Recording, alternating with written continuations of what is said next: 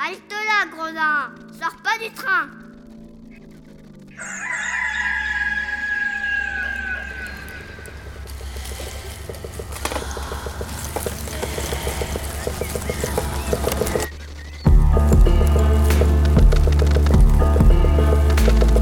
Dès ma plus tendre Plus on est jeunesse, malheureux, plus on souffre. Il faut plaindre les affligés.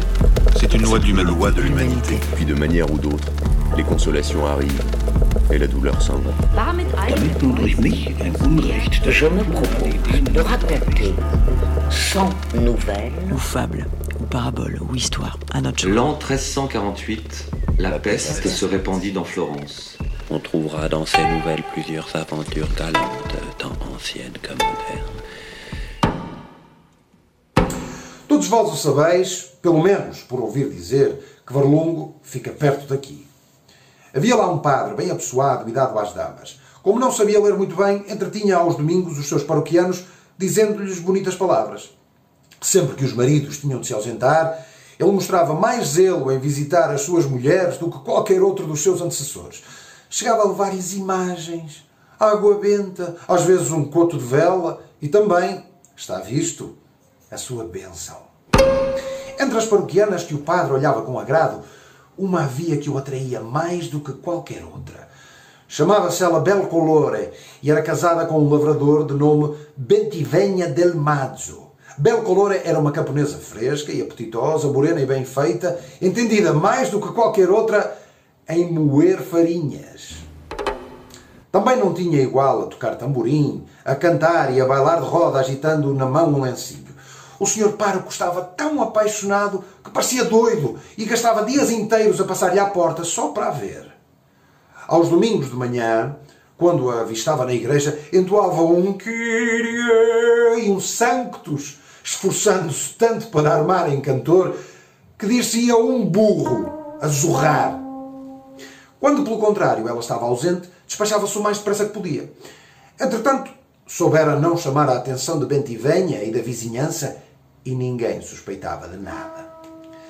Para atrair as boas graças da sua amada, dava-lhe de vez em quando pequenos presentes. Uma réstia de alhos frescos da sua horta, a mais bonita da terra e que ele próprio cultivava, um cesto de favas, cebolas ou chalotas. Quando julgava o momento azado, abria-lhe os olhos e ralhava-lhe, amigavelmente. Ela, porém, fingia não dar por nada e seguia o seu caminho. O padre não conseguia, pois, os seus fins. Ora, um dia em que caminhava pela terra, ao acaso, o padre encontrou Bentivenha del Mazzo atrás de um burro bem carregado. Meteu conversa e perguntou-lhe onde ia. "Ah, vou até à cidade para tratar de um negócio, seu pároco. E levo isto tudo ao senhor Bonacorri da Ginestreto para que ele me sirva de empenho. Fui intimado pelo juiz do tribunal que me convocou por intermédio do Meirinho. O padre disse-lhe então alegremente: Tens razão, meu filho. Vai com a minha bênção e volta depressa. Se vires o Lapúcio ou o Naldino, não te esqueças de lhes dizer que me tragam umas boas correias para as minhas disciplinas. Bendivenha prometeu que assim faria. E enquanto o camponês se afastava para Florença, o padre pensou que tinha chegado o momento de ir procurar Belcolore e tentar a sua sorte. Pôs-se a caminho e só parou em casa dela.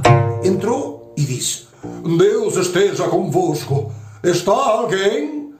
Belcolore, que subira ao celeiro, ouviu. Senhor, disse, sede bem-vindo. Que andais a fazer cá fora com este calor? Oh, vim passar um momento contigo. Encontrei o teu homem que ia para a cidade. Belcolore desceu, sentou-se e, como o marido colhera algumas couves, pôs-se a separar-lhes as sementes. Entretanto, o padre passava ao ataque. Então, Belcolore, sempre queres fazer-me morrer. Eu? Pois que vos faço? e ria às gargalhadas. Oh, tu não me fazes nada, niente, mas não me deixas fazer contigo o que eu desejava e que Deus ordena. Ai, então os padres também fazem coisas dessas? Oh, claro que sim, e ainda melhor do que os outros homens, mais rijamente. E sabes porquê? Temos reservas para fazer girar a mó. Podes crer que só tens a lucrar se não disseres nada e me deixares fazer o que eu quiser. Oh, e como lucrarei eu com isso? Vós sois mais avarentos que o diabo. Oh, não sei. Diz tu o que queres. Hum, um par de botas? Uma rede para os cabelos? Um cinto de lã fina? Hum, escolhe tu. Ora, ora, eu tenho disso tudo. Mas, já que me creis tanto bem, prestei-me um serviço e eu serei gentil.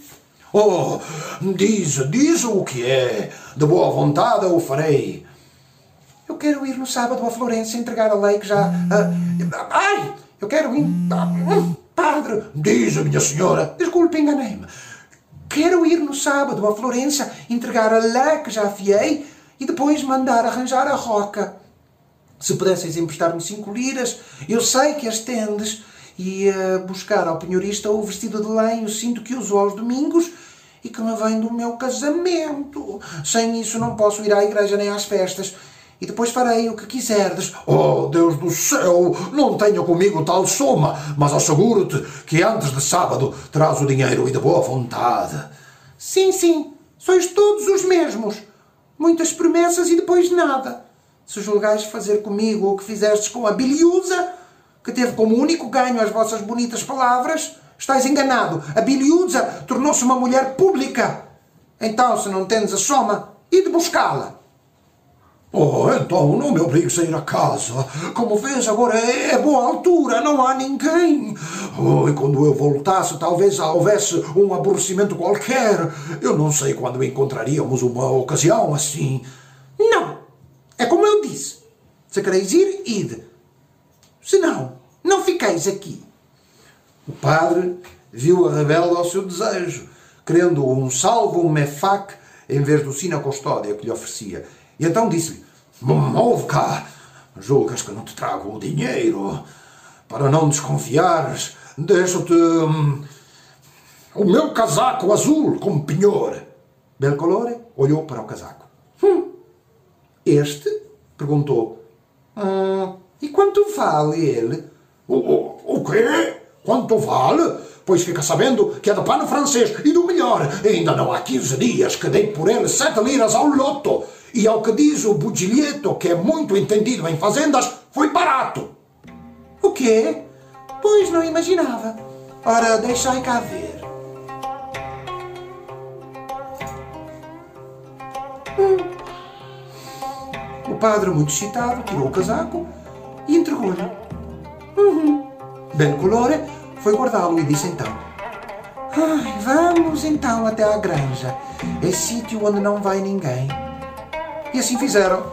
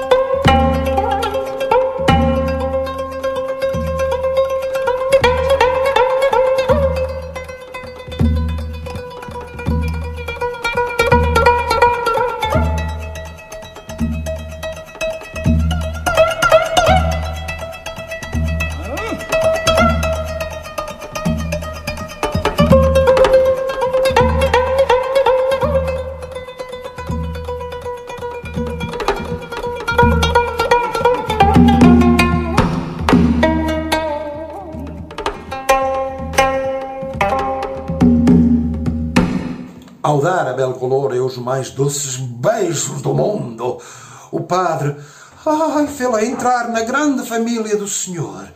Deixou-se ficar algum tempo a acariciá-la e depois foi-se embora, de sotaina, como se viesse de algum casamento e voltou à igreja.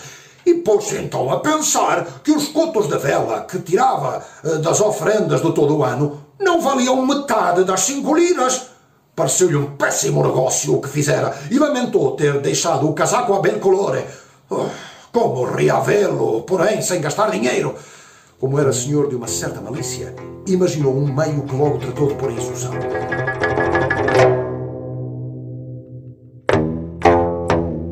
No dia seguinte era dia santo.